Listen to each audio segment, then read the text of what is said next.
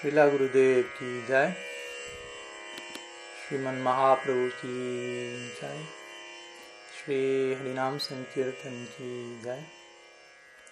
गौर भक्त वृंद की जय। गौर प्रेमानंद हरि हरि बोल।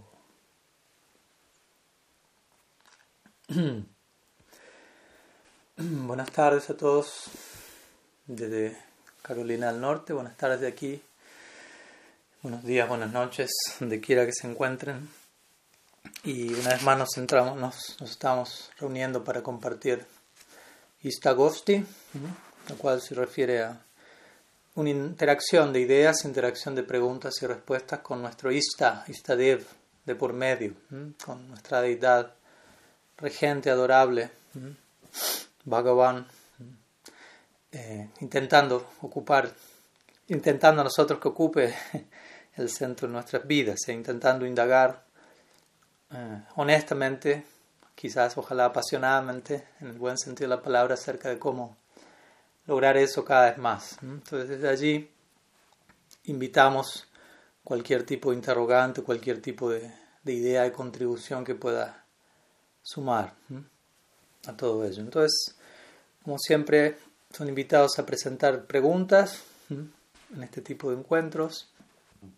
Hasta el momento actual he recibido algunas, he recibido una, dos, tres. Así que vamos a comenzar con ellas y bueno, si hay más me las pueden ir enviando. Si hay alguna enviada por Facebook, les pido que alguien me, me pueda avisar. Entonces vamos a comenzar con una con una pregunta de la Madre Govinda, ya que la mencionamos. Eh, se ha dignado compartirme una, un interrogante. Y dice así, el cual de alguna manera considero podemos conectar también a, a varias cosas, pero también quizás, y quizás para algunos de ustedes sea conectable al ciclo de charlas que estamos dando los días sábados sobre el Brahmar Gita. Entonces la pregunta dice, Uh, por lo personal, teóricamente comprendo el amor en separación y lo elevado de un tema tan complejo. Pero aún así me cuesta entender y realizar internamente desde mi aspecto tan limitado por qué el amor más grande se tiene que experimentar desde el sufrimiento o aparente dolor. Mi ADN judeo-cristiano quizás me hace llevar al dolor o sufrimiento desde un lugar negativo como castigo. Si por favor pudiera llevar un poco de luz a este planteo. Gracias. Gracias por la pregunta. Y sí, es un tema eh, que siempre es importante, eh, sobre el cual es importante seguir recalibrando, porque por más que lo mencionemos, por más que lo aclaremos, por más que en teoría lo, lo retengamos, digámoslo así, esta idea de en verdad no están sufriendo, en verdad es extático, en verdad no tiene nada que ver con nuestro, nuestra experiencia personal de sufrimiento, bla, bla, bla. De todas maneras, una cosa es decirlo y una cosa es, obviamente, vivenciarlo, realizarlo.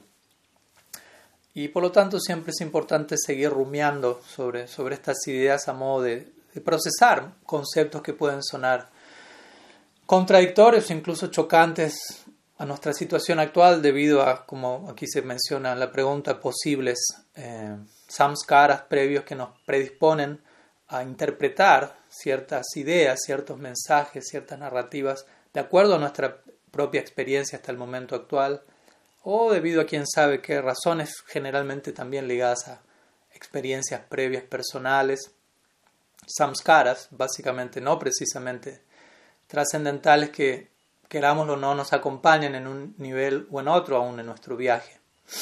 Entonces, sí, es importante abordar esta idea todas las veces que sea necesaria, a modo de apreciar secciones tan, tan excelsas, tan sagradas como el Brahmar Gita y todos los demás Gitas que hemos estado estudiando y tantas otras secciones del Shastra, el Gaur Lila en, particular, Mahaprabhu mismo, el Istadev de nuestra Sampradaya, es conocido a veces como Vipralamba Murti, quiere decir la forma misma de la del amor en separación, aquel que como nunca nadie antes en la historia del mundo religioso exhibió los más extremos síntomas de, separación, de amor en separación y, por ende de dolor o sufrimiento, como podemos mencionarlo de alguna manera en separación. Y, y obviamente es la deidad de nuestra sampradaya, por lo tanto tenemos que hacer algo con eso, tenemos que saber cómo lidiar con todo lo que alguien como Mahaprabhu representa, porque en última instancia estamos intentando recibir y honrar su legado, el cual fue plasmado por sus seguidores y, y tiene mucho que ver con esta idea, pero de vuelta, desde ya hacerlo de una forma comprensible, entendible, sostenible y no neurótica y que realmente sea saludable. Y eso puede requerir tiempo. Por empezar, yo diría eso. Por empezar, diría, aquí la pregunta dice, ¿me cuesta realizar internamente este punto? Obviamente no es solamente a quien hace la pregunta que, a quien le cuesta realizar esto. No es, no es un tema simple punto, es algo complejo y es algo elevado. Entonces también es algo importante el hecho que no podamos que aún no sintamos que hemos realizado plenamente esto, no quiere decir que, algo está funcionando mal, sino simplemente eso está mostrando qué tan elevado es, esa realidad y qué tanto tiempo puede ser necesario para terminar de incorporar estas ideas, esta información en forma de transformación. Es un proceso. Ya, ya que en teoría lo entendamos, como aquí se menciona, ya es todo un paso el cual en muchos casos tampoco acontece. Por lo tanto, vamos a, mencionar algunas ideas. Pero sí, en gran parte, y, conozco varios, varios casos, incluso casos extremos. Recuerdo hablar con alguien que en su momento ah, se contactó con, con, la Gaudiya Sampradaya y cuando él comenzó a, a escuchar acerca de los estados extático de Sri Chaitanya Mahaprabhu en sus últimos años en Gambira, en Jagannath Puri, en este cuarto de, de dos por dos por dos, en donde prácticamente él vivía en trance continuo en el humor de Sri Radha, en separación de Krishna, perdiendo el conocimiento, llorando, golpeando su rostro contra el muro de Gambira y, y toda una serie de síntomas que son intimidantes, asustarían a más de uno entendido fuera de contexto. Y él al, escuchar todo eso, eventualmente terminó concluyendo, yo no llegué aquí para, para terminar así, yo no quiero terminar así. Y eventualmente se hizo budista, básicamente. Terminó abrazando el nirvana en, en, la forma de pare de sufrir, básicamente, es lo que el budismo en gran parte propone. ¿Por qué? Porque él contempló a Sri Chaitanya y dijo, uy, ¿cuánto le está sufriendo? Y yo vengo sufriendo tanto y yo no quiero seguir sufriendo. Él parece que está sufriendo incluso más que yo.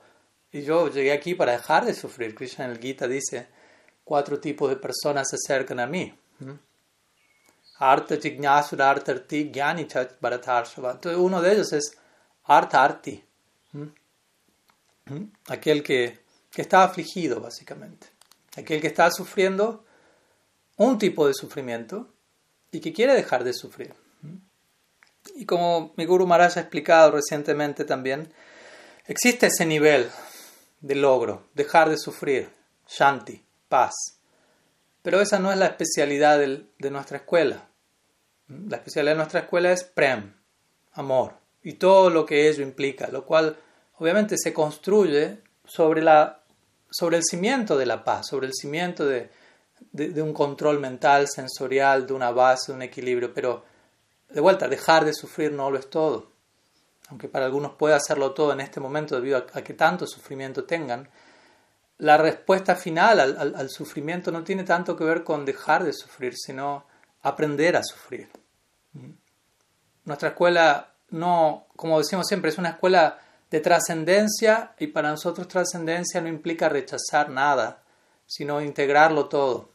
Lograr que todo se exprese en su más eh, en su síntesis más virtuosa, más auténtica. el punto es, en relación a Krishna, todo encuentra su lugar, sufrimiento incluso. Y todo encuentra su lugar desde un lugar saludable, nutritivo, dulce, alegre, paradójicamente. Si las hermanas diría una y otra vez, es posible el sufrimiento en el dolor. Eh, perdón, es posible la dulzura en el dolor, en el sufrimiento. No es que es imposible, vayamos a un ejemplo básico, ni siquiera estamos saltando al, amor de las gopis en Braj, la compasión. la, la, experiencia de la compasión. ¿Qué, ¿Qué, significa compasión? Traten de analizar. ¿Qué significa compasión? Significa yo contemplo el dolor de alguien y me identifico con esa experiencia, lo cual hace que se vuelva doloroso. Yo experimento un dolor debido a la identificación con esa experiencia, pero es un dolor que expande mi corazón, básicamente, que expande mi, me hace crecer. En ese sentido se vuelve dulce, me, me, ayuda a amar aún más. Entonces, ¿hasta qué punto es dolor? Esa es la pregunta. Toma una forma de aparente dolor, porque empatizo con el sufrimiento del otro. Pero ¿hasta qué punto es dolor? Si la, la, la etapa que sigue ese dolor es ayudar al otro, crecer en mi propio caso y así sucesivamente, y no hay límite a eso. Tú no podrías decir cuanto más compasivo me vuelvo, quiere decir más capacidad tengo de identificarme con el dolor del otro, más voy a sufrir en un sentido. Pero en un sentido que al mismo tiempo me hace crecer. Entonces, el punto es que en la medida que avanzamos espiritualmente tenemos que empezar a acostumbrarnos a desarrollar este tipo de pensamiento que acomoda ideas aparentemente paradójicas de otra manera. Generalmente no solemos estar muy, ser muy afines a la idea de dolor y al mismo tiempo algo positivo de la mano de eso, pero vemos que es posible. Estoy dando un ejemplo introductorio como el de la compasión, que creo que todos en alguna medida lo hemos tenido. Cuando uno empatiza, siente compasión por alguien, hay un dolor. Si no, no puedo empatizar, si no, no, no, no conecté con la experiencia del otro. Pero ¿desde dónde conecto con ese dolor? Desde un espíritu de dedicación, de alivio. Entonces el dolor en un sentido no, no termina siendo la, la experiencia central, no, es, no es el protagonista de la escena, digámoslo así. Entonces, de la misma manera, y ahora vamos a ir analizando en mayor detalle, el sufrimiento eh, espiritual que, que, vemos en el caso de las gopis o el base en separación de Krishna, en verdad es un sufrimiento que lo único que está generando es un incremento de su amor. Entonces, el punto, hay un punto importante a entender aquí, que es, tener en claro cuál es la meta a alcanzar. La meta de nuestra vida es Prem, amor. E incluso si alguien alcanzó Prem, la meta de la vida de esa persona es Prem. Más Prem. O sea, Prem no quiere decir llegué a una estación, a, un punto muerto, por decirlo. Es un callejón sin salida donde no hay nada más que hacer, no hay nada más que incrementar, no hay nada más que pueda aumentarse aquí, todo lo contrario. Es decir, llegué a un lugar en donde es todo un inicio nuevamente. Desde ahí nuestros acharyas explican, surge un tipo de necesidad cuando uno alcanza el prem. Así como surge un tipo de necesidad, estoy dando un poco un tráiler de algunas cosas que vamos que, que quiero compartir el martes en el día de Sri Gadadhar Pandit, pero bueno, nunca está de más un tráiler. En este plano experimentamos necesidad pero debido a un vacío existencial producto del egoísmo y de valores mal posicionados, de anartas, de una idea errónea sobre quién somos y qué lo es todo. Y desarrollamos necesidades en base a eso, las cuales generan dolor continuo, no, no deseable en este caso, que es el que hasta ahora experimentamos la mayoría como almas condicionadas. Y al mismo tiempo la experiencia condicionada cuando uno por momento experimenta un alivio de ese dolor y uno piensa que es feliz y uno piensa que está disfrutando, ese tipo de disfrute sigue siendo miserable. Es un punto importante al que quiero llegar. Pero el punto básico es, en la existencia ilusoria, tanto felicidad como dolor son miserables. Porque, porque ambos se dan en el marco de la ilusión, de Maya Shakti. Son dos caras de la misma moneda. Lo que yo llamo felicidad, aflicción, son dos caras de la dualidad de este plano. Lo que hoy es felicidad, así llamada felicidad, se vuelve sufrimiento en el instante inmediato. Entonces, felicidad y sufrimiento en este plano, ambos son miserables. En el plano espiritual, felicidad y sufrimiento, ambos son extáticos y deseables. ¿Por qué? Porque giran en torno a Krishna. Cualquier cosa esté relacionada con Krishna es deseable, es dulce, es atractiva es virtuosa, encuentra su expresión última. Es un punto que debemos entender. Si hasta ahora no encontramos la expresión última de la del sufrimiento, es porque no supimos ligar eso a Krishna. No aprendimos a sufrir por Krishna. Para nosotros hasta ahora el sufrimiento es un problema porque sufrimos sin Krishna, básicamente. Traten de analizar cuándo el sufrimiento es realmente miserable, cuando estamos sufriendo sin, sin tener a Krishna presente en nuestra vida. Obviamente nadie desea eso, no estamos promoviendo ese sufrimiento. Pero la solución a ese sufrimiento no es dejar de sufrir en todo el sentido de la palabra, sino aprender a sufrir, aprender a llorar, como diríamos, hemos dicho más de una vez. En este mundo lloramos, todos, todos hemos llorado, pero la, la mayor parte de nuestras lágrimas tienen que ver con, con algo mundano. De vuelta uno puede llorar de alegría en este mundo, pero también puede ser de un lado ilusorio. y uno puede llorar de tristeza en este mundo, también de un lado ilusorio. Entonces, la idea es aprender a llorar por Krishna, no dejar de llorar. Entonces, es un punto que suena simple, pero tenemos que, dimensionar esta idea, cómo todo encuentra su punto de descanso, su punto de reposo, por decirlo así, reposo, no es algo eh, que permanece quieto, pero en Krishna.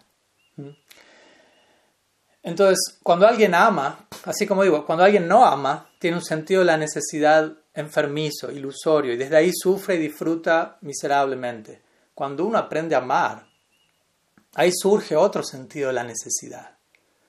En realidad uno hasta que uno no ame, uno no, tiene idea de qué es estar realmente necesitado.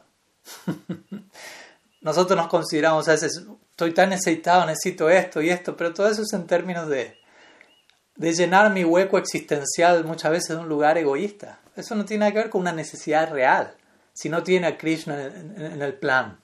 Cuando Krishna está incluido en el plan, en el marco del bhakti, ahí hablamos de que eso es real, lo que fuere. Sonrisa, llanto, necesidad. Y como decimos, en última instancia en el amor, la necesidad deja de ser autocentrada. Estoy totalmente identificado con la necesidad que el absoluto tiene. Es una idea revolucionaria. La mayoría de nosotros no pensamos en esos términos. La mayoría de nosotros estamos absortos en lo que nosotros necesitamos. Pero el punto es que no tenemos claro quiénes somos nosotros. Entonces toda nuestra lista de necesidades incrementa el sufrimiento y un sufrimiento indeseable. El sufrimiento deseable es, entiendo que Krishna, sé que es una idea elevada, pero acompáñeme por un minuto. nuestro, nuestro Dios, digámoslo así, nuestra edad, Krishna Vrindavan, Mahaprabhu, que decir, ellos experimentan, están absortos en la experiencia del más elevado amor, cada cual a su, a su manera, no vamos a entrar en detalle. Y la experiencia del amor es tal que satisface por completo, pero al mismo tiempo genera un tipo de insatisfacción. Porque siempre puede crecer más nunca está satisfecho consigo mismo. Es continuamente un crecimiento, una expansión, un progreso. Yo amo a alguien, siempre puedo amar más. Entonces genera una insatisfacción divina. Entonces el punto es, alguien que ama, Krishna Mahaprabhu, o quien fuere que ame, Sri Guru, los sadhus, esas personas tienen una gran necesidad, están en una gran necesidad. Y el nosotros identificarnos con esa necesidad que ellos tienen, se vuelve nuestra necesidad. Y ese tipo de necesidad es la que resuelve todos nuestros problemas. No tanto mi necesidad, sino la necesidad de Krishna. ¿Cómo puedo servir la necesidad? De, ¿Cómo puedo identificarme con lo que necesitan los miembros del mundo del amor? ¿Cómo puedo ser de servicio en esa necesidad real? Sé que es una idea elevada y pone patas para arriba muchas cosas, porque nosotros pensamos, o oh, hay tantas necesidades en este mundo, a nivel lo que fuera, alimento, refugio, dinero, etc. Pero si, realmente nos ponemos a analizar estrictamente, comparada a las necesidades que tienen los habitantes de Golok Brindavan, por decirlo así, las, las necesidades de este mundo son un chiste, pues son todas necesidades basadas en la identificación con este cuerpo, con, con una realidad que tiene un comienzo y un final.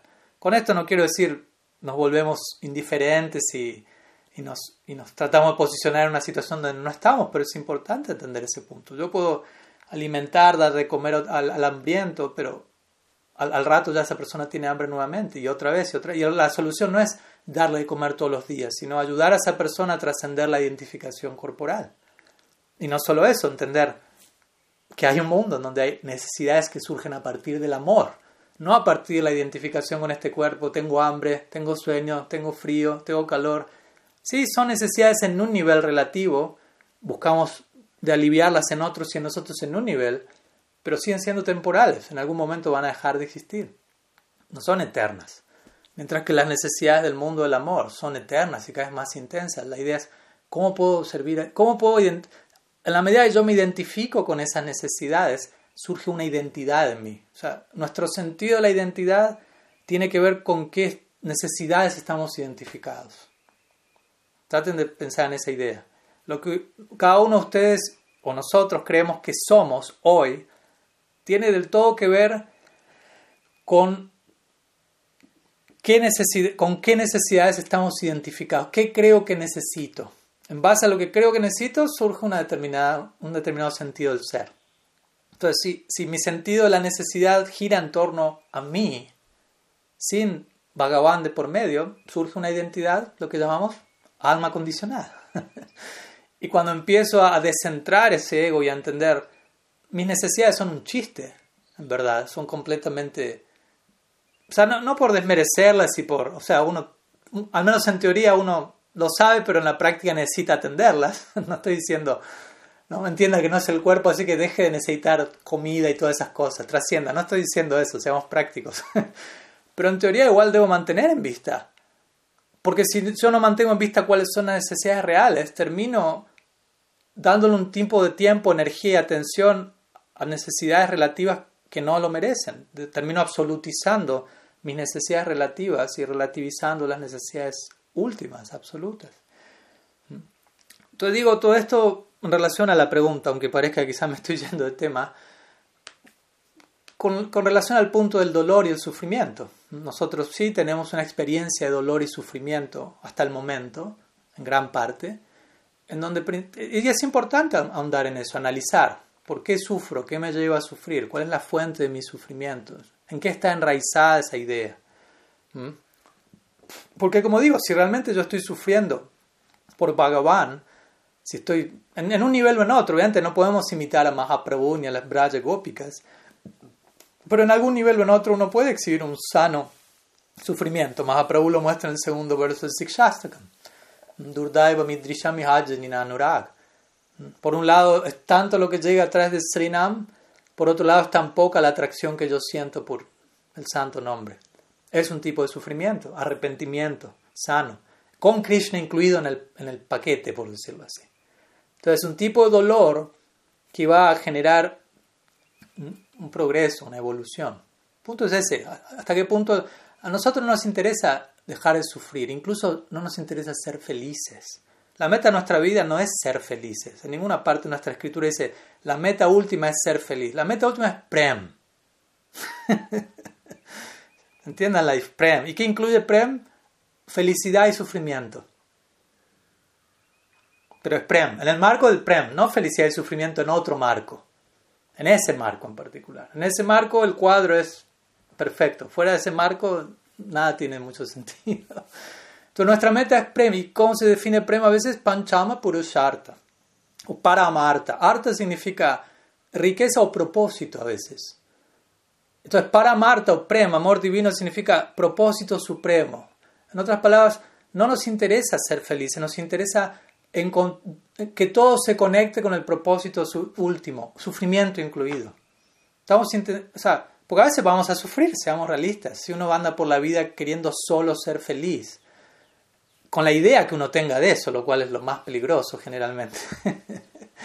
uno tiene una idea muy provincialista de, qué es ser feliz, ¿no? muy poco generosa, ¿no? Que, generalmente no incluye a, muchos más aparte de, nosotros mismos, lo cual ni siquiera termina incluyéndonos a nosotros mismos en, eso por lo que realmente somos. Entonces, nuestra idea es encontrar propósito en las cosas, significado, que, lo que experimentemos sea real. A mí no me interesa ser feliz solamente, me interesa que si sufro, que mi sufrimiento sea real, que genere algo real. Y eso tiene que ver que Krishna esté incluido en, el plan. Y, eso, va, eso va a ser lo más importante. Siempre me viene a la mente eh, Víctor Frankl en, su famoso El hombre en busca de, sentido. ¿No? Y él, establece esa idea. ¿no? Mientras uno encuentre propósito a lo que uno le esté pasando, sea lo más alegre o todo lo opuesto, uno sigue adelante, uno sigue creciendo, uno sigue hay propósito, la vida se mantiene. y a veces uno puede no estar sufriendo demasiado, pero hay personas que no sufren mucho y que tienen todo muy en bandeja, muy cómodo, pero pierden la capacidad de encontrar propósito en todo y, quedan en un estado de supremo estancamiento. Entonces, en relación al sufrimiento, obviamente aquí la pregunta dice, eh, el amor más grande se tiene que experimentar desde el sufrimiento. No necesariamente yo diría eso. Algunos de nuestros acharyas sí ensalzan y exaltan la posición del sufrimiento en separación. Sobre todo el sufrimiento muchas veces se liga en el campo del prema la idea de vipralambo, viraja, separación de Krishna, y la alegría samboga o la unión con Krishna. Pero al mismo tiempo, diferentes acharyas dicen una cosa u otra, pero es importante y lo vamos a tratar de ir elaborando en nuestro ciclo del Brahmar Gita que cuando hablamos de sufrimiento en separación, también es importante entender, como digo, en esa separación hay unión. y en ese sufrimiento hay éxtasis. Porque en el caso, vamos al caso de las gopis. Krishna, un ejemplo famoso es en el Rasa Lila del Bhagavatam. Famosa, quizás la más famosa historia del Bhagavatam. La danza circular de amor divino entre Krishna y las Brajas Sundaris en donde ellos están celebrando la existencia, en Kirtan, Sankirtan, y súbitamente Krishna desaparece de escena. Y bueno, todo transcurre, voy a resumir la idea, y eventualmente Krishna reaparece y las gopis le preguntan, ¿por qué te fuiste? Básicamente. Y lo que Krishna responde es, me fui porque las amo. en resumen. Y de vuelta, tenemos que empezar a, entrar en el lenguaje del amor. ¿Qué significa eso? O sea, porque uno entiende, no, si me amas no te irías. O sea, la, la lógica de uno. Pero vemos que Krishna maneja otra lógica. ¿Hasta qué punto queremos, estamos dispuestos a entrar en, esos, en los códigos del amor? En cada, en cada área del conocimiento hay códigos. En, el, en el círculo científico ellos van a hablar con un lenguaje que nadie más aparte de ellos lo va a entender. En el círculo de astrónomos, ellos van a tener sus códigos que solo los astrónomos van a capturar. Y así, en el campo de los amantes, por decirlo así, ellos van a tener sus códigos que nadie más los va a capturar, al menos, excepto aquellos que aman. Entonces Krishna se expresa, se mueve, vive en esos términos, junto con sus devotos. Y si queremos entrar en ese mundo, debemos aprender a hablar ese idioma. Entonces Krishna le dice a la yo me fui, desaparecí ustedes porque las amo de vuelta, la pregunta inmediata puede ser, ¿cómo es eso? Mi idea es exactamente lo opuesto a ello. Bueno, obviamente eso quizás habla de por qué todavía estamos aquí. y básicamente lo que Krishna dice es, y es, sentido común, yo creo que no es algo completamente eh, disparatado. Dice, si yo amo a alguien, él, da el ejemplo, si una persona pobre súbitamente obtiene una riqueza, y así como súbitamente obtiene la riqueza, luego la pierde, en lo único que va a poder pensar es en eso que perdió. Va a quedar completamente capturado y consumido por eso que, tenía y que desapareció. Y eso lo va a absorber mucho más, esa persona se va a absorber mucho más en eso que cuando tenía la riqueza en sus manos. ¿Se entiende la idea? Entonces, de la misma manera, Krishna dice, yo las amo a ustedes. Krishna le dice a las gopis. Por lo tanto, si yo amo a alguien, lo único voy a querer lo mejor para esa persona. ¿Y qué es lo mejor que puedo desear para alguien que amo? Que su amor incremente. de vuelta, ese es el código en el, área del prem. La meta del prem es mayor prem. Esa, es la moneda corriente. Entonces Krishna dijo, la manera de, de que su amor por mí aumente, ya es amor puro, elevado, supremo, pero no hay límite a cuánto eso puede crecer. La manera que eso se puede destilar y condensar aún más y batir es yo desapareciendo, ustedes sumergiéndose externamente en la agonía de la separación, pero internamente más y más absortas en mí, lo cual hace que yo me encuentro más y más presente en su fuero interno, aunque por fuera parezca una tragedia. Y eventualmente la alegría de la unión. Obviamente la, separación no es perpetua, ¿no? En nuestra escuela no estamos celebrando la separación por y para sí misma. No, no es que estamos buscando un estado de separación eterno de Krishna o algo así. Ya estamos viviendo eso desde incontables vidas.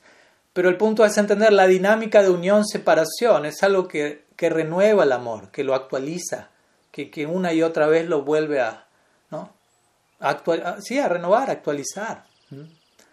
Porque, o sea, yo no puedo hablar de unirme con alguien si nunca tuve, estuve separado de esa persona, por empezar. Me explico, si yo siempre estoy con alguien, no puedo hablar, hubo unión con él o con ella, porque siempre estuve ahí. Entonces necesito la separación para la unión. Y en la separación es cuando nuestros sentimientos se internalizan. Y el, recuerdo del amado se vuelve más y más. Cuando el amado está delante de nosotros, todo se externaliza. Entonces, de ese lugar, nuestros acharyas han dicho, en esa separación, el amor aumenta. Entonces, si el amor aumenta, ¿hasta qué punto yo estoy hablando de sufrimiento? ¿Hasta qué punto yo estoy hablando de dolor? ¿Me explico? Eso toma una forma, toma una forma agonizante, como lo estamos viendo quizás en el Brahma y en demás canciones. Pero vemos que no es que las gopis eh, se suicidaron, se mataron, entraron en depresión tal y como lo conocemos en este mundo, abandonaron la práctica y se volvieron budistas o algo así. Lo único que ocurre es su amor por Krishna aumenta. Y el, nivel en el que ellas sienten a Krishna presente aumenta. Y el nivel en el que Krishna reciproca con la necesidad de ellas aumenta. Todo aumenta. Entonces, es un sufrimiento categóricamente diferente al sufrimiento que, que conocemos o hasta, hasta el día de la fecha, por decirlo así. Entonces, de vuelta, hasta un punto podemos del todo comprender de qué trata eso, pero también yo diría que hasta un punto deberíamos, no deberíamos, obviamente, descartar esas secciones de las escrituras. Quizás nos confunden, quizás nos quedan grandes, pero al mismo tiempo nos están indicando algo, son un portal, nos están hablando de algo que necesitamos comprender, que necesitamos enfrentar en nuestro sufrimiento presente. Pues igual seguimos sufriendo hoy en día. Entonces, ¿qué hacemos con ese sufrimiento? Y muchas veces la principal causa de nuestro sufrimiento es tratar de dejar de sufrir del todo, por decirlo así, sin aprender a sufrir por Krishna. Es un punto importante. Y sí, quizás hay un ADN judío-cristiano en, más de uno, como menciona la madre Govinda, en donde uno vive el sufrimiento de una manera u otra, pero ahí ya es el proceso individual de cada uno, en donde hay que deconstruir esos samskaras adquiridos, ya sea en relación a este tema como a tantos otros, en donde nos estamos enfrentando con, con otra cultura, por empezar, con otro lenguaje, con otros conceptos, y es nuestro trabajo separar una cosa de la otra y no permitir que nuestras mm, eh, impresiones previas se proyecten en, algo que no tiene nada que ver con eso y se genere toda una mezcolanza inapropiada. Ese es un trabajo diario de introspección personal, ¿no? tratar de detectar eso, estar abiertos a eso. Y obviamente en el cristianismo también se encuentran ejemplos similares también de todo esto. Ah, obviamente dentro de lo que es la teología cristiana, que es otra idea, otro nivel de... otra variante, otro portal, básicamente. Pero bueno, algunas ideas, obviamente podemos seguir hablando todo el día de esto, pero veo que están llegando más y más preguntas y, y de todas maneras, como digo, el martes en la clase Srigadar Pandit vamos a continuar hablando de ello y a lo largo, obviamente, el Brahma Gita vamos a continuar hablando de ello, tratando de alguna forma de ligar la cúspide máxima de la experiencia de en separación de Krishna, hablando con un abejorro en Divyan Mad, en locura divina, con nuestra situación actual, la cual está considerablemente en otra parte, pero también cómo algo tan elevado puede derivar en algo beneficioso para nuestra situación actual. ¿no? Abrámonos a esa importancia, ¿no? no le escapemos del todo al dolor y al sufrimiento, no desarrollemos un mecanismo de rechazo hacia toda forma posible de dolor. Entendamos es posible que haya dulzura en el dolor. Es posible. Cuando uno ama, todo se vuelve dulce, incluso el dolor. El punto es ese, con Krishna en el centro, Krishna es el todo atractivo, el todo dulce. Entonces, tanto el sufrimiento como la, la felicidad, con él en el centro, ambos son deseables, ambos son nutritivos, ambos hacen crecer el amor. Entonces, Krishna tiene esa dinámica y juega de esa manera en su lila, mostrando hay un propósito en todo eso. Todo eso está incrementando la experiencia del raza. Y entrar en ese mundo es estar dispuestos a, servir en ese marco y cuidarnos de no estar proyectando nuestra visión limitada o condicionada, creo que es ilimitada. Algunas ideas. vamos a continuar con, con algunas de las demás preguntas. Ya están llegando bastantes, así que vamos a ver si hasta dónde llegamos. Una pregunta de la madre um, Ana Purna de México. Dice, se habla tanto de Harikata. Bueno, no sé si tanto, pero ojalá, porque no, es la idea. Pero para que realmente lo sea, Harikata, es imprescindible que tanto quien lo esté dando como quien lo esté recibiendo se hallen, por decirlo así, en una cierta sintonía. Esa sintonía tiene que ver con la castidad y pureza para tal reconocimiento en sus diferentes niveles, si es que los tiene, porque entonces, ¿cómo es que alguien que no es devoto o uno de menor nivel de pureza o en transición a ella puede o no reconocer a un devoto puro para Mahamsa físicamente o ya no estando aquí? Bueno, al final se terminan apareciendo otras preguntas entre medio, eh, pero bueno, cuando hablamos de Harikata, para que realmente lo sea, también nuevamente es importante una y otra vez recordar que hay no hay, no hay criterio de blanco y negro aquí. No es que es pleno Harikata o es Gramya Kata, Prayalpa. Hay intermedios, hay, niveles de Harikata, hay niveles de Prasadam, hay niveles de canto de Srinam, hay niveles de devotos. Por lo tanto, hay niveles de Harikata, porque si, si, si la experiencia Harikata depende del orador, y de la audiencia, bueno, hay niveles de oradores y audiencia, por lo tanto va a haber niveles de experiencia de Harikata, aunque obviamente el, el, el, Harikata último permanece puro y brillante como un sol, y de, acuerdo a la capacidad de uno, uno podrá entrar en contacto con una parte de eso, así como el santo nombre de Krishna, y Krishna mismo, como el sol, completo, siempre brillante. Cuando se habla de, cantar la sombra del nombre, no quiere decir que el, el nombre se volvió una sombra el nombre sigue siendo el nombre, pleno. Simplemente que yo por el momento di con la sombra, ¿no? No, tengo la capacidad de mirar al sol de frente, lo que fuere. Entonces, o, estoy viendo la, experiencia del sol filtrada por una nube. El sol sigue estando completo, pero yo, yo no puedo ver más allá de la nube, lo que fuere. Entonces, de vuelta, cuando hablamos de Harikata, obviamente en un sentido Hari no es diferente de Harikata cuando, en, su más pleno significado.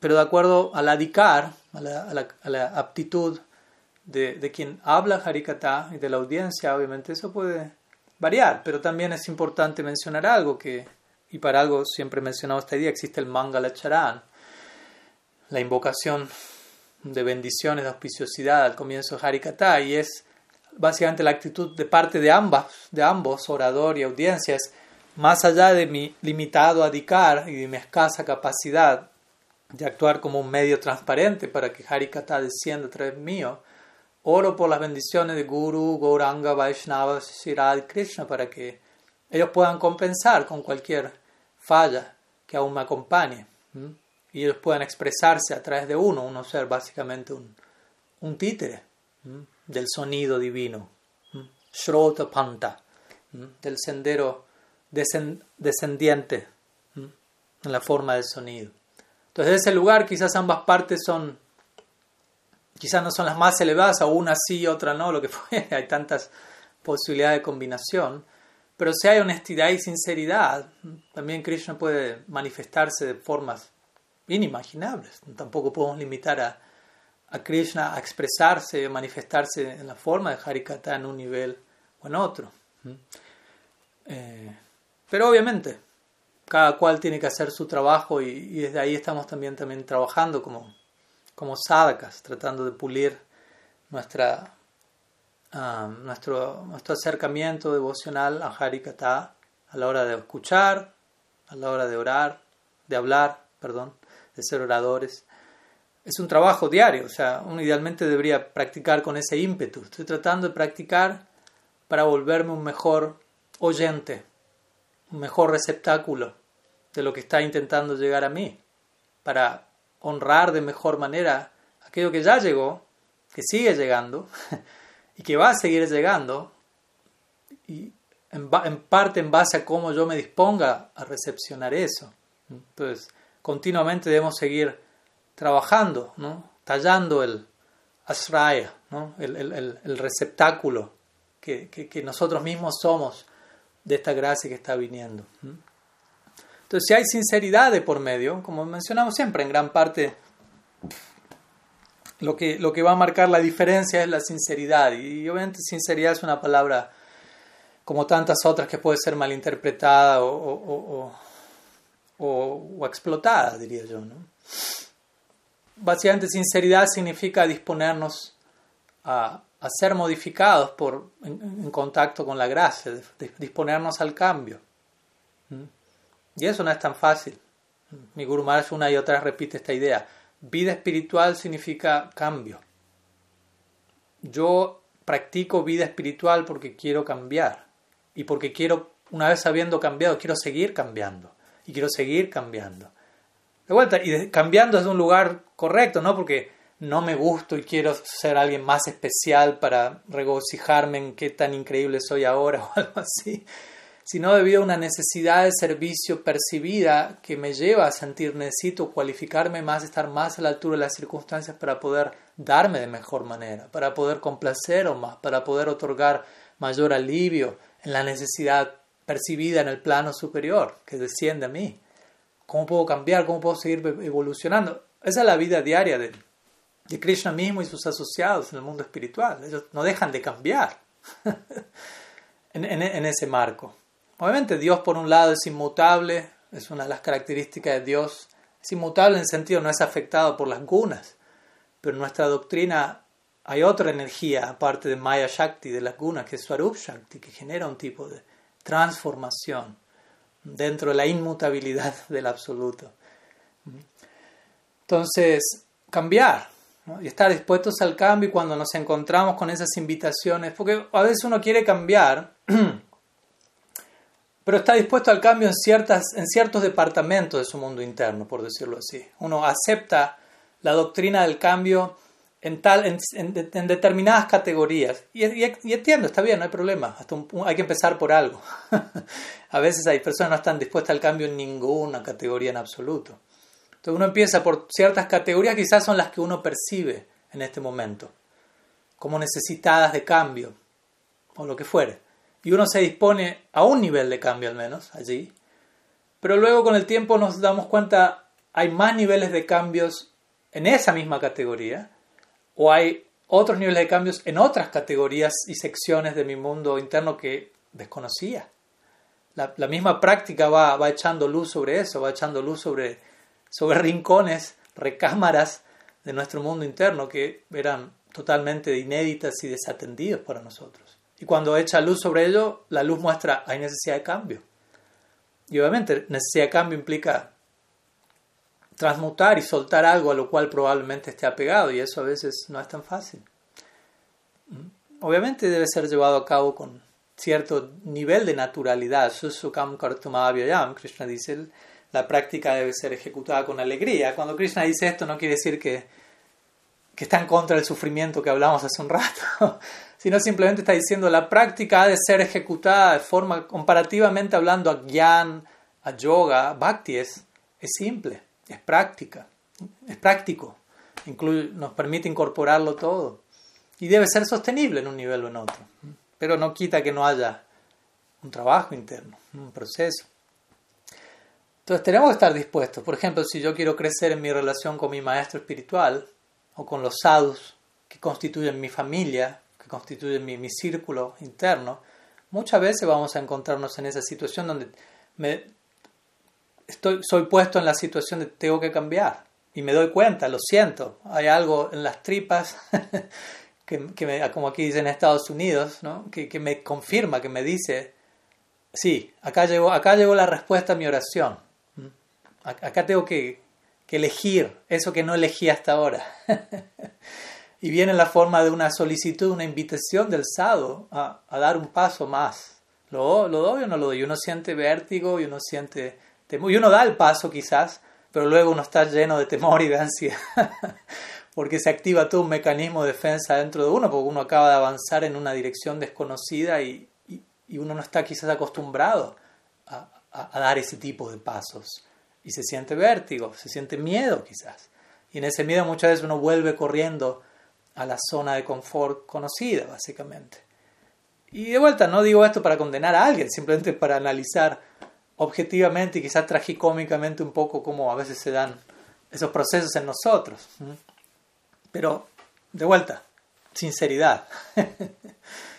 sinceridad tiene que ver, insistir en, en, no querer engañarme, básicamente, en este tipo de cosas. Y en siempre estar dispuesto a abrazar un grado superior de conciencia de Krishna. Cada día que pasa, en algún nivel, de vuelta. No, no, no, no estamos aquí proponiendo dar pasos agigantados de un, fin de semana al otro, pero todos los días poder al menos intentar hacer un tipo de progreso. Orar por eso. Orar por eso y estar atentos, como decimos siempre, a la respuesta de esa oración. Porque si yo oré genuinamente por eso, va a llegar la respuesta a mi oración. Y parte de la oración, ojalá que sea yo estar atento a reconocer la respuesta a mi oración. Porque a veces Krishna responde nuestra oración y nosotros escapamos de su respuesta y empezamos a orarle a Él de vuelta, para que nos proteja de, lo que Él nos acaba de enviar como respuesta a nuestra oración previa. Entonces Krishna nos va a mirar como diciendo, pues ponte de acuerdo, mi querido, ¿no? O sea, me oraste, por algo, te envié la respuesta, le escapaste a eso y ahora me estás orando para que te proteja de, la máxima gracia que necesitas en esta etapa. Igual uno al comienzo es un poco eh, quizás un tanto avergonzante el, desastre devocional que uno todavía puede hacer en ese sentido, pero Krishna es muy misericordioso, los sadhus son muy misericordiosos y si somos honestos y sinceros no importa que tanto nos tropecemos y nos caiga como un bebé, ¿no? un bebé que quiere aprender a caminar y, va a aprender a los tumbos, a los golpes y va a hacer el ridículo continuamente. Pero, pero el padre, la madre que está observando eso con afecto, con compasión, no está sintiendo, este niño está haciendo el ridículo, qué tonto, qué está haciendo, está equivocándose, no, está valorando, wow, se, está levantando de vuelta, uy, se cayó y se vuelve a levantar, uy, se volvió a caer, lo está intentando de vuelta, etc. Entonces, también contemos con ese ojo misericordioso que no deja de acompañar, no olvidemos esa parte, sobre todo en esos momentos algunas ideas en relación un poco a, todo eso y, desde ese lugar también vamos a recibir la gracia, la guía la visión para, para reconocer qué es qué y quién es quién de acuerdo a lo que necesitemos en cada etapa. Así que también tengamos fe en eso, tengamos, tengamos confianza en el proceso de la entrega, tengamos fe en que por sinceramente tratar de entregarnos, Krishna va a proveer lo que necesitamos ver, lo que necesitamos sentir, lo que necesitamos recibir, lo que necesitamos cambiar. Pero tengamos fe en eso. Si no tenemos fe en eso, naturalmente, nuestra, proporcionalmente a nuestra falta de fe, va a haber una carencia de experiencia también.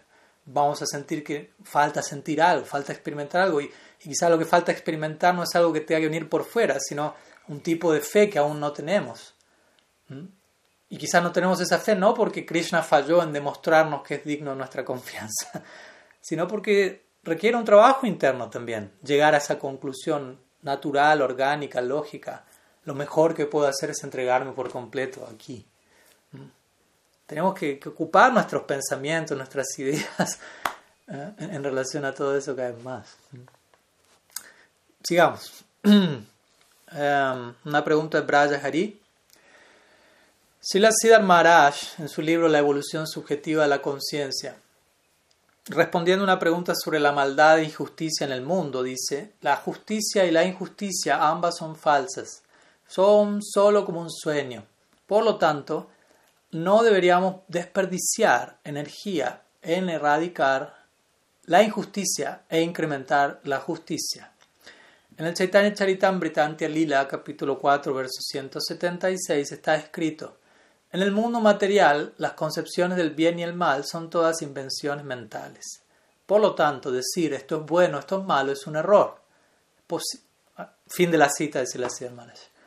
Es posible que pueda, por favor, minar un poco en esto que dice Silas Maharaj. Hmm. Claro, intentaremos.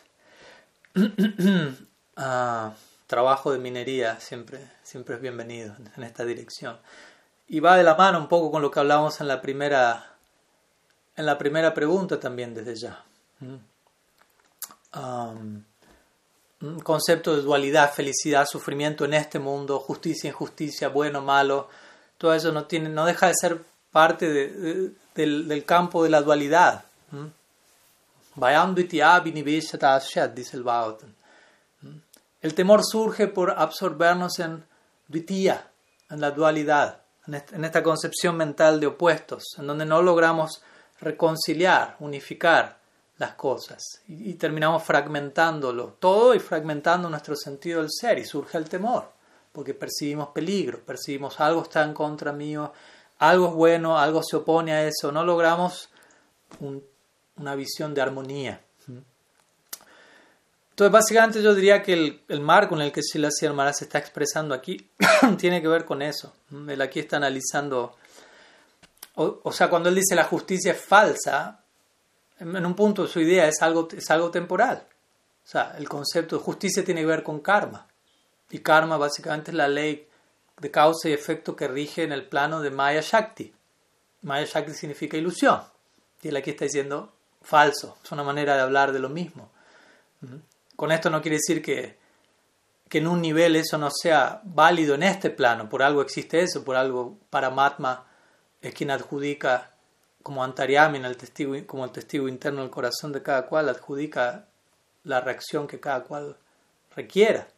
Paramatma tiene que ver con la justicia. Paramatma es la idea de Dios que la mayoría de las personas tienen en otras tradiciones. Cuando hablan de Dios, la idea de, de Dios, la mayoría es el administrador cósmico, el regente universal, quien castiga, quien bendice en este mundo, quien, está más que nada ligado a este mundo y nosotros en este mundo.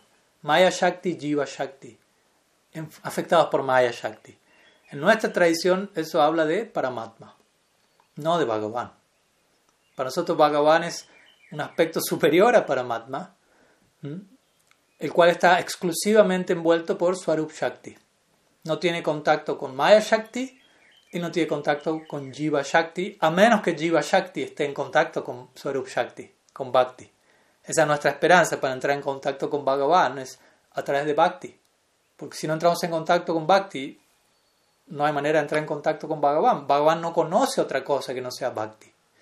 ¿Mm? Entonces, vuelta, otra idea para separar ADN judío-cristiano y la concepción de Bhagavan y aquí estoy diciendo Bhagavan en general, que es decir, Bhagavan Swayam, Bhagavan Sri Krishna en Braj, es otro nivel de, de eso mismo. Pero bueno, no me quiero perder en esa dirección. Entonces digo, cuando uno entra en esa dirección, la idea de justicia e injusticia tiene más que ver con, con lo que está aconteciendo en este plano. Y, aquí si la semana dice, eso es un sueño, es otra manera de decir ilusión. Maya Shakti es algo temporal, no quiere decir que, obviamente aquellos que están bajo la influencia de Maya Shakti, Existen leyes y códigos para regir esa experiencia y uno de ellos es la justicia. No tanto la injusticia, siempre hablamos de esto, que de acuerdo al, sistema Vaishnava no existe la injusticia, técnicamente hablando. Todo es perfectamente justo en este mundo. La ley del karma es infalible, básicamente. Y la ley del karma significa justicia divina. Si hablamos de injusticia, quiere decir algo transgredió la justicia. Y Podemos hablar de injusticia cuando nos referimos al concepto de misericordia sin causa, de gracia inmerecida, de algo que no es justo, de algo que no merecemos, pero aún así llega a nosotros. Es injusto. ¿Me explico? O sea, que nosotros estemos practicando bhakti fue una injusticia. no como algo negativo, sino injusticia en el sentido, no hicimos nada para merecerlo, no fue justo. Justo quiere decir, es lo que merezco. Injusto significa, no lo merezco, y aún así llega, en el buen sentido de la palabra. Esa es, nuestra esperanza última, la injusticia divina. No hay otra injusticia. La única injusticia es misericordia sin causa, que es una transgresión de la justicia para bien. Pero para que exista misericordia, como hablamos creo el domingo pasado, tiene que haber justicia, porque la misericordia es una transgresión de la justicia.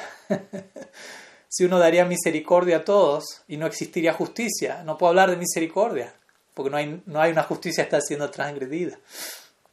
Entonces, la idea central es ese, y el verso que sí la hermana cita uh, del Chaitanya Charitamrita aparece en, el, en el en el cuarto capítulo. Esta sección no voy a entrar en demasiado detalle, pero tiene que ver con Jagadananda Pandit en un, en un estado eufórico de éxtasis, intentando golpear a Sanatan Goswami.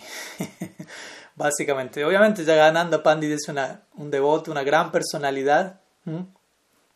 Y, ¿cómo decirlo?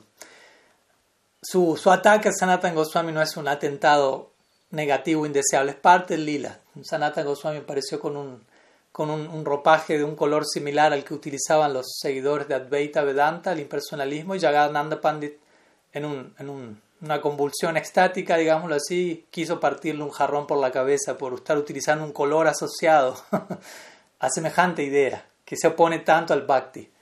Allí es cuando luego Mahaprabhu comienza a, a, quitar las aguas, por decirlo así, hablándole a Sanatan Goswami de diferentes cosas, en, en, el marco de hablarle de todo ello, él le menciona esto. Y en un punto él comienza a glorificar el, el cuerpo de Sanatan Goswami. En varias ocasiones el Chaitanya Charitamrita esto aparece interesantemente también, en relación a, al cuerpo trascendental del devoto, al sada que deja espiritualizado. Entonces Mahaprabhu le dice a, a Sanatan Goswami, básicamente tu cuerpo en verdad es divino, no es, no es material. Aunque tú lo consideras material y piensas, bueno, que nada más haya partido un jarrón, ¿qué importa?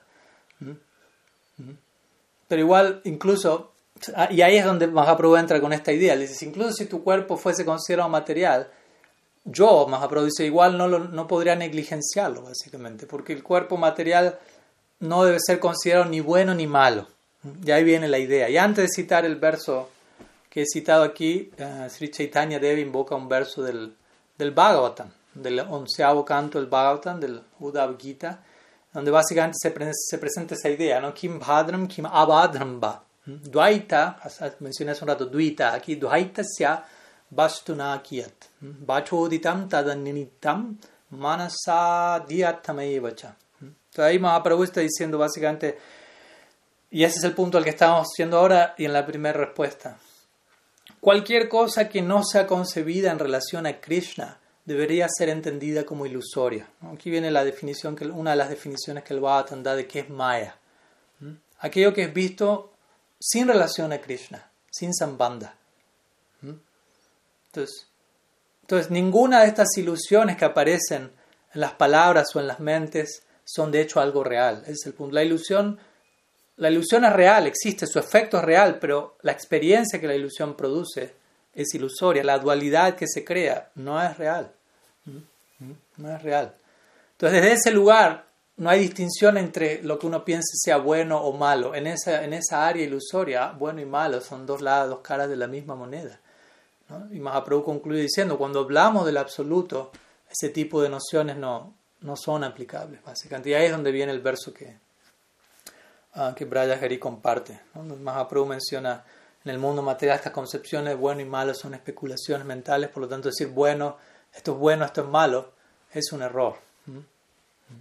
Y luego ahí es Krishnadas Kaviraj Goswami, él parafrasea Mahaprabhu y cita el famoso verso del Gita. Vidya Vinaya Sampani Brahmanegavi Hastini Sunichaiva Swapagcha Pandita Samadarshana. El sabio humilde, en virtud del conocimiento verdadero, ve con una visión ecuánime a un brahmana, una vaca, un elefante, un perro, un come perros. No piensa, ah, el brahmana es superior, el come perros es inferior.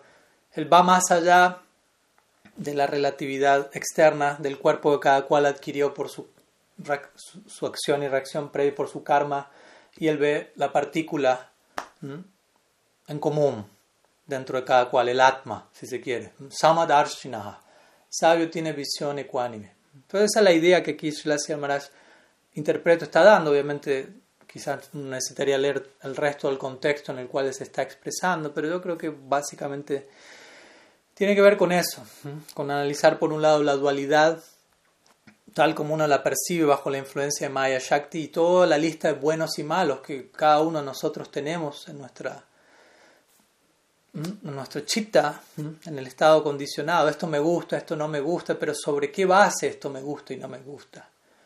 Sobre una base ilusoria, es una base de identificación limitada, por lo tanto, ¿qué valor tiene ese me gusta? ¿Qué valor último tiene ese no me gusta? ¿Qué tan real es si está aplicado, centrado en algo que en sí no es real? Esa es la idea básica. Si yo digo, me gusta esto, no me gusta esto, pero ¿a quién le gusta y no le gusta eso? si, si por otro lado uno dice, porque hay lugar para decir bueno y malo, pero en determinado marco, por ejemplo, nosotros como bhaktas decimos anukulyasa sankalpa pratikulyasa varjanam. aceptamos todo lo favorable al bhakti, rechazamos todo lo desfavorable al bhakti. Pero esa consideración no es en base a un capricho mental de lo que a mí me gusta o no me gusta, sino de lo que yo sé que va a nutrir mi alma en el marco del bhakti, lo cual es universal para todos nosotros, no es mi propio gusto personal, por decirlo así. Entonces, de ese lado, esa idea de bueno y malo, de favorable y desfavorable, tiene lugar, hay lugar para eso. Pero en ese marco, en el marco de aquello que nutre el interés del Atma y su potencial en Bhakti. Si yo retiro eso, todo lo que yo diga es bueno, malo, me gusta, no me gusta, eso simplemente está hablando de, mi mundo dual, que va y viene, que va a cambiar, que, no me va a llevar en última instancia a ninguna parte, más que a un continuo samsara. Por eso la necesidad de, como digo, nuevamente de incorporar, de poner a Krishna en la agenda. y, que, y, que, mi bueno y malo gire en torno a qué es bueno y malo en relación a mi servicio a Bhagavan. Ahí todo, toda la idea de bueno y malo se alinea, toda la idea de bueno y malo se armoniza, se integra con Krishna en el centro. Algunas ideas. Espero que sumen. A ver. Hay algunas preguntas más. Una, dos, como tres más. Bueno, veamos hasta dónde llegamos. Ah, una pregunta de la madre Chandan. ¿Podría hablarnos acerca, acerca de los gopas, los esposos de las gopis? Aunque los gopas no saben nada, y lo que entiendo a veces queda como una expansión de las gopis cuando ellas salen. ¿Cuál es el sentimiento de los gopas y el comportamiento de las gopis con ellos si ellas solo aman a Krishna? pues nuestros acharyas han dicho diversas cosas al respecto, pero una y otra vez el punto que queda en claro es que la relación que las gopis tienen con Krishna se conoce como parakia, parakia bhav no tatua. Parkia bhav. en otras palabras, bhava significa lo que ellas sienten en relación a Krishna. la experiencia subjetiva es, estamos casadas, pertenecemos a alguien más, pero amamos a Krishna. Entonces, esa idea de, traten, o sea, es difícil obviamente de, entenderlo plenamente, pero traten de, de pensar en las implicancias de eso, en especial en el marco social en el que el lila, el Braja Lila se desarrolla, que es un marco social en donde la castidad de la mujer es completamente respetada, venerada, protegida, y se espera de, la dama que sea fiel a su esposo. Obviamente se espera que el esposo no sea un, sinvergüenza al mismo tiempo, todo en un marco saludable, pero hay, hay, toda una serie de valores que sé que hasta un punto es difícil capturarlos porque vivimos en una, en una época del mundo donde hay tanta degradación y tan poca integridad y donde se han perdido tantos valores dentro del, del ADN generacional de muchos de nosotros que, que es difícil del todo capturar la, la virtud de esos ideales expresados en un marco social como se da en el lila. Pero si uno trata de hacer un intento y de valorar, bueno, una dama se, se ha casado, vive con su esposo, se espera un, compromiso en esa dirección. O sea, creo que es sentido común de manera general, pero eso lo potenciamos en esa época, ese momento tan virtuoso. ¿no? Y está en su hogar, familia, esposo, hijos, en el caso de algunas gopis. Em, compromiso social, posición en la sociedad y toda esta, esta noción de si una dama se vuelve incasta, eso arruina la reputación de todo el linaje familiar de uno. Toda una serie de consideraciones que hoy no existen quizás para nosotros, pero en su momento son, eran bien fuertes. O sea, si, una, si alguien de una, de una familia en particular se comporta erradamente, eso mancha la imagen de esa linaje en toda la aldea, en todo y eso es algo que es difícil de cargar, es un peso de por vida, por decirlo así. Y el punto es, con todo eso y más en la balanza, las gopis hacen a un lado todo eso y salen detrás del sonido de la flauta de Krishna.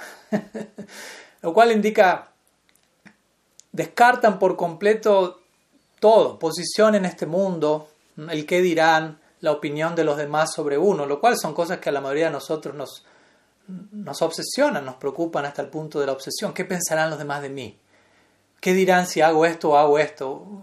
Las redes sociales, etc. Hoy en día la gente está totalmente enferma con eso. ¿no? Depende de lo que el otro, depende, depende de cuántos likes le pongan hoy a mi selfie, estaré, hoy voy a estar con buen ánimo o no. Algo por el, imagínense, hasta qué punto se, se reduce y se degrada la situación. Para muchos eso es, un, un asunto diario. Mi estado de ánimo depende básicamente de lo que los demás dicen de mí. Y los demás dicen de mí en un sentido totalmente externo. De cómo salió la foto. Estamos totalmente adictos y apegados, la mayoría, no digo todos, pero al qué dirán, a la idea que los demás tienen de mí, a yo dar una determinada idea para que los demás digan, ah, qué bien, lo aplauden y yo, ok. En lugar de estar principalmente preocupados, ¿qué opina Dios de mí? Principalmente estamos preocupados, ¿qué opinan las 10 mil millones de almas condicionadas de este mundo de mí? Pero el punto es, ¿qué me, qué me tendría que importar? ¿Qué opina de mí alguien que está en total ilusión? O sea, porque si yo baso, mi felicidad en la opinión de alguien en ilusión acerca de mí, lo más probable para que esa persona esté contenta conmigo tiene que ser algo ilusorio, porque esa persona está en ilusión. Entonces yo tengo que acceder y ceder a eso para que el otro esté contento conmigo, pero el otro está en ilusión, por lo tanto yo también voy a estar en ilusión tratando de complacerlo. Traten de entender toda esta dinámica. Y por otro lado, vuelvan al caso de las gopis, donde ellas no les interesa en absoluto qué importa el mundo entero. Lo único que les interesa es el llamado de Krishna. Y obviamente en un sentido relativo puede parecer, pero ¿cómo pueden estar haciendo a un lado a su familia, a sus hijos? Estamos hablando del matrimonio del alma con Dios. Recuerden una y otra vez este punto. Por eso se dice, en Bhava las gopis están en Paraquilla, pero en Tatua ellas están en Suaquilla. Tatua significa su verdadera situación metafísica, ellas únicamente pertenecen a Krishna, ellas no pertenecen a, a un esposo. Ellas, el esposo simplemente es un, elemento que aparece en el lila. Muchas veces lo que se explica es que los esposos ni siquiera hasta un punto son reales, son algo así como, como una, una sensación que, que se tiene en el lila, están casadas, pero en realidad nunca, nunca terminan de, aparecer en escena. ¿Mm? Por ejemplo, cuando Rasa Lila termina, Sukadev Goswami le pregunta a Maharaj, eh, perdón, Parikshi Maharaj le pregunta a Sukadev Goswami, ¿cómo es que Krishna, quien es conocido como el príncipe del Dharma, aquel que enuncia los principios, los códigos religiosos para toda la humanidad, cómo es que Krishna danzó con millones de muchachas casadas en medio de la noche? No suena muy dármico. Y básicamente lo que Sukadev Goswami le dice a Maharaj Pariksit, allí él entrega el tatua, que subyace al bhava, dice, en realidad las gopis únicamente pertenecen a Krishna. Y los esposos de las gopis únicamente pertenecen a Krishna. Las gopis están casadas con Krishna en su fuero interno. Los esposos de las gopis están casados con Krishna. En el sentido, todo en el lila está al servicio de Krishna, aunque adopte una forma de aparente oposición, de aparente obstáculo. La idea de estos elementos de obstáculo es simplemente realzar la gloria del amor. O sea, o más que realzarla, mostrarlo explícitamente. Aquí volvemos a la idea del sufrimiento de la primera pregunta. Por ejemplo, Rupa Goswami, si no me equivoco, quien da el ejemplo del elefante encadenado. Si un elefante es encadenado y él desea salirse de allí, él va a hacer todo su esfuerzo y va a, a exhibir su máximo poder estando encadenado. Y únicamente en ese momento podemos darnos cuenta, oh, la fuerza que tiene. No es que se vuelve más fuerte por estar encadenado, pero esa situación en particular dejan claro cuál es su fuerza. La fuerza ya estaba ahí, pero la circunstancia normal no, no permitía apreciar qué fuerza había ahí, pero en una situación de obstáculo, esa fuerza sale a la luz. De la misma manera, en este caso, los así llamados esposos de las gopis, que antes los Gaudiya Vaishnavas se van a expresar en ese término siempre, los así llamados esposos de las gopis, tienen que ver con esta idea del obstáculo, que más que aumentar el afecto de las gopis, las gopis no necesitan obstáculo para aumentar su amor, su amor aumenta en todo momento, pero en los obstáculos el afecto sale a la luz más claramente y a nosotros nos ayuda para poder apreciar la gloria de su amor. Y en la separación es uno de esos momentos donde explícitamente queda en claro cuál es la, nobleza, la integridad de su afecto, porque si nosotros como sadhakas, no sé, no voy a entrar en detalle, pero si uno simplemente estudia los pasatiempos de unión entre Krishna y las gopis y la interacción romántica entre ellos, quizás uno no tiene la capacidad de percibir el nivel de consagración y dedicación al placer de Krishna y uno puede quedar incluso perturbado. Pero cuando uno observa a esas mismas gopis en separación de Krishna, cómo se expresan, qué sienten, cuál es su disposición, su necesidad, etc., todo libre de egoísmo, wow, para nosotros queda más claro quiénes son esas personas. Entonces, como digo, estos gopas son simplemente eh, piezas, figuras que, que Yoga Maya genera, arregla, para que el, sentimiento de riesgo incremente en el lila, y eso tiene que ver con paraquía, con esta idea de pertenezco a alguien más y estoy tomando todo riesgo por Krishna. Es una idea que todos podríamos aplicar en una forma u otra, ¿no? ¿Hasta qué punto estoy dispuesto a arriesgarlo todo por Krishna? Obviamente, si es por Krishna, no estoy arriesgando nada. Muy bien, debería entender. Mientras no sea por Krishna, estoy poniendo todo en riesgo, en verdad. ¿Mm? y las copias muestran esa disposición a darlo todo, a dejarlo todo atrás sin un pensamiento por un segundo. Se dice que las copias escuchan la flauta de Krishna y ellas olvidan que tienen hogar, olvidan que tienen esposo entonces, cuando ellas están en el medio del bosque, ellas ni siquiera piensan en volver a su hogar porque no, están, no tienen presentes, tengo un hogar, tengo familia. Solamente está, el, está Krishna y el servicio a él. Obviamente, en algunas narrativas nuestros Goswamis, eh, en algunas lilas descritos por Vishwanath Chakrabarti Thakur, por ejemplo, en su Chamatkar Chandrika, aparece, por ejemplo, Abhimanyu, el así llamado esposo de Sri y la dinámica es siempre la misma, ¿no? Con, con él, con Yatila, Kutila, con todos estos principales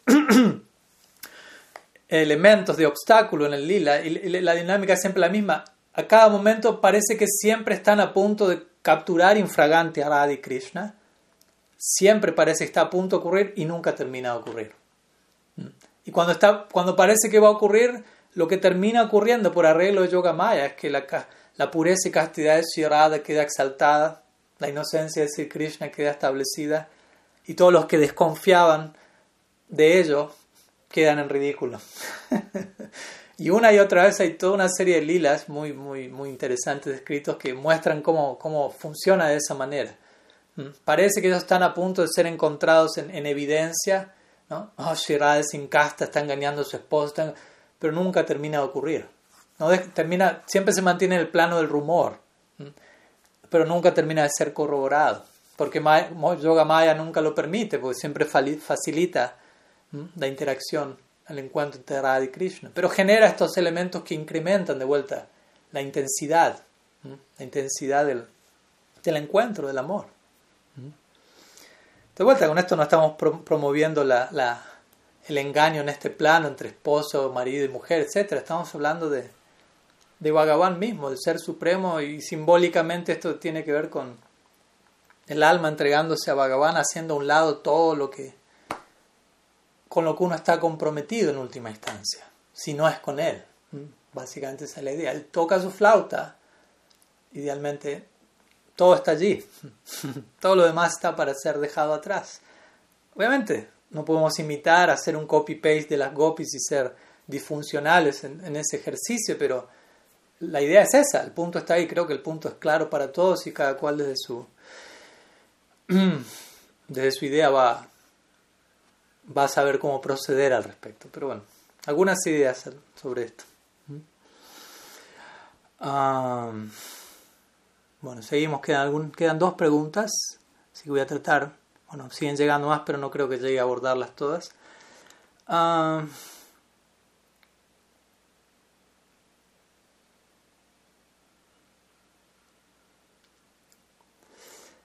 ver, una pregunta de, Martín, si, veo, si leo bien en el chat, ahí me avisen si me salté algo. Dice, y una pregunta es en continuación algo que ya hablamos, así que quizás respondamos esta y cerramos la sesión con, con esta, tratando de hacer el full circle con algún tema ligado al primero. Y de vuelta, si queda alguna pregunta pendiente, les pido que la, la reserven para el próximo domingo. Martín dice, Continuando con la pregunta de la Madre Govinda. Entonces, si al experimentar separación de Krishna eso genera mayor apreciación hacia los momentos de unión con Krishna, se podría decir que volviendo de cada secuencia de separación, por así llamarlo, adquirimos mayor comprensión de nuestra relación de amor con Krishna. Pues respondiendo resumidamente, sí. Básicamente, sí. Obviamente que el propósito de la, de la separación es... Obviamente hay, hay que entender que significa separación y unión. En nuestro caso en particular no, hay, no hubo unión con Krishna aún. O sea, todavía no tuvimos un primer encuentro con Krishna en, el sentido personal, real, último de la palabra, por decirlo así. Obviamente podemos decir, sí, nos encontramos con Krishna en la forma de su santo nombre, de esto, aquello, pero aún nosotros no estamos en la plataforma del Prem, por lo tanto, no estamos nosotros plenamente allí presentes para entender que Krishna está plenamente ahí presente. En ese sentido, aún no ha habido un primer encuentro. Y desde ahí se habla de que hay cuatro, cuatro tipos de separación, al menos dentro del marco de, de Madhurya Rasa, obviamente. Pero también hay variantes similares en, en Sakya por ejemplo, que es, y, la separación a la que me refiero aquí es aquella separación en la que uno todavía nunca se encontró con Krishna, pero uno puede escuchar acerca de Krishna y empezar a sentir un anhelo por unirse con Krishna, servir a Krishna, sin haber encontradose con él aún. Purvarag, se conoce en, Madhurya Rasa y Utkanta, Utkantita en Sakya Rasa, la misma idea. No hubo un primer encuentro, pues luego un primer encuentro hay otras variantes de separación. Man, Prabhas, Prem Vaichitya, en el caso de Madhurya Rasa, cuando Sri se, se enoja con Krishna trascendentalmente, hay una separación debido a esa pelea amorosa, o Krishna se retira por distancia, sale a pastar con sus amigos todos los días, hay separación experimentada por por las gopis de él, o Krishna va con las gopis, sus amigos sienten separación de él por un rato, o en el lila terrestre Krishna va a Mathura, Dwarka, separación más extensa, otras variantes de separación, pero ya habiéndose encontrado con Krishna en el lila. Pero para aquellos que todavía no están en ese nivel, que no estamos en ese nivel, hay un tipo de separación que es purvarag o utkantita, sea como fuere, que es cultivar un anhelo y de vuelta, esto no es un chiste, primero hay que tener ciertos elementos en su lugar. Tampoco el anhelo principalmente caracteriza una etapa como Bhava Bhakti, la cual es el fruto de haber pasado por todas las etapas de Sadhana Bhakti primero. Entonces, primero Sadhana Bhakti, caracterizado por Sharanagati, Guru Seva, etc. Ocupar nuestros sentidos en servicio a, Krishna Vayan. Y eventualmente uno empieza a sentir de manera genuina, profunda, continua, intensa algo. Entonces, Purvarak significa eso, pero en, algún nivel uno puede empezar escuchando acerca de Krishna, escuchando acerca del amor por Krishna, del amor de sus devotos, del amor de determinados sirvientes que estudiando la vida de los santos y todo eso empieza a generar un, un anhelo. Quiero llegar ahí. ¿Cuándo va a llegar ese día? Como cantaría Bhakti Thakur. Kavi Havi Bolo Seidinamar. ¿Cuándo, ¿Cuándo ese día vendrá? Entonces, un tipo de separación en ese sentido, ¿no? anhelando estar ahí, anhelando acercarnos. ¿no? Es, un, es, una forma de, de, avanzar sintiendo la separación. Es, así debería darse nuestro progreso devocional, interesantemente. Deberíamos avanzar sintiendo la separación, un tipo de separación correspondiente a nuestra etapa. De vuelta, no podemos imitar a aquellos que están en el, en el lila asociándose con Krishna, porque no estamos allí. Entonces, ¿cuál es el tipo de separación que corresponde a la etapa actual?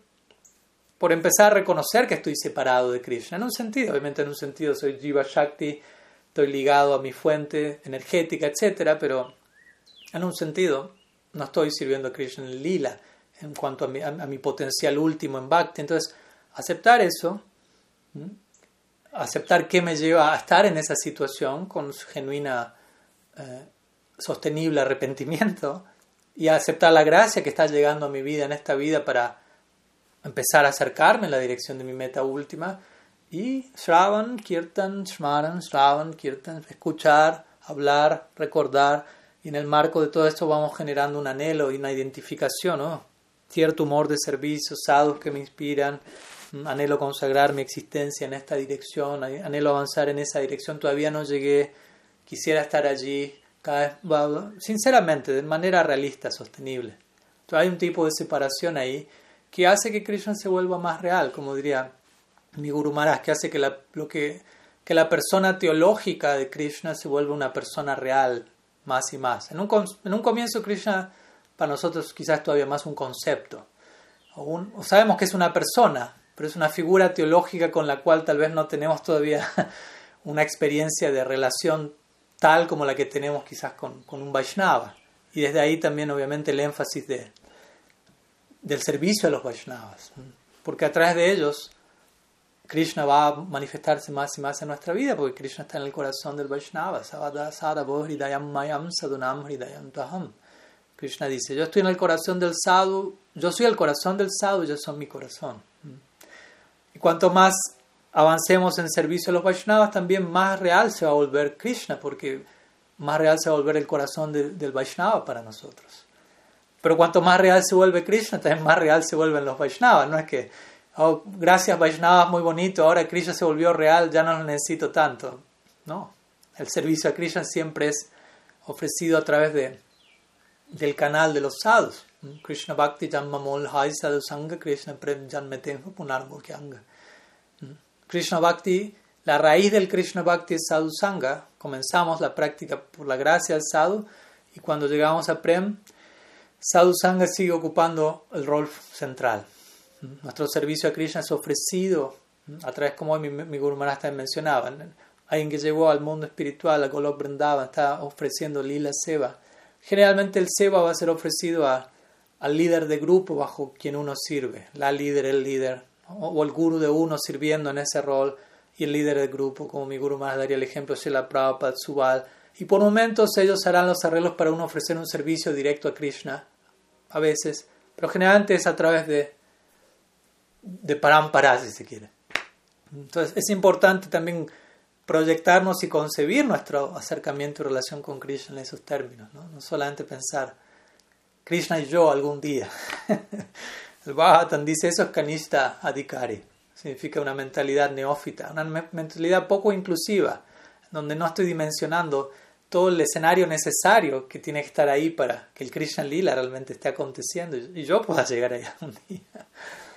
Entonces, sí, sí, básicamente ah, al debidamente eh, experimentar la separación apropiada que nos corresponde, todo eso va a generar un, enriquecimiento de nuestras emociones, de nuestra comprensión, de nuestro acercamiento hacia Krishna y los Vaishnavas. Es importante, obviamente, es importante también que la, que la figura teológica de Krishna con el tiempo se vuelva una figura más y más real. No es que en el nombre de de servicio a los Vaishnavas queremos descartar por completo a Bhagavan. No, no, solo los Vaishnavas, solo los Vaishnavas, Krishna no, no, Krishna no, no, no, no, porque los Vaishnavas me van a estar hablando de Krishna. Y tampoco no queremos que en el servicio, en el nombre del servicio a los Vaishnavas, Krishna, eh, que en el nombre del servicio a Krishna los Vaishnavas sean descartados. ¿no? Todo tiene su, su lugar. Pero sí, el rol de la, la separación, como mencionábamos, es eh, volver volver aún más enriquecidos, por decirlo así. Hay separación y hay unión. Hay separación, de vuelta, no hay separación perpetua, permanente, como vamos sirviendo también en la serie del Brahmar Gita. No es que Krishna nunca vuelva brindado, no es que las gopis quedan arrojadas en un océano de eterna separación. De hecho, en un, en, en un prakasha, en una manifestación, siempre paralelas se están asociando continuamente con Krishna. y en una manifestación en particular hay separación. Y en esa manifestación eventualmente también hay unión. Entonces hay final feliz a la historia. ¿Mm? Pero es importante tomarle el gusto a estas cosas y no, no, no, no escaparles, por decirlo así, apreciarlas desde el lugar debido. Bien, algunas ideas que queríamos compartir hoy. Entonces, gracias a todos por su, su presencia, sus preguntas. Y quedaron algunas pendientes. Estoy viendo una de Anapurna y ahora que veo una de Radha Madhav y Kali Yuga Pavana, disculpen que no la pude abordar, les pido que la copien y peguen antes de que cerremos la reunión y, y me la pueden compartir el próximo domingo. Gurudev ki Shriman Mahaprabhu ki jai, Shri Harinam Sankirtan ki jai, um, Gaur Bhakta Brinda ki jai, Gaur Premanand Haribo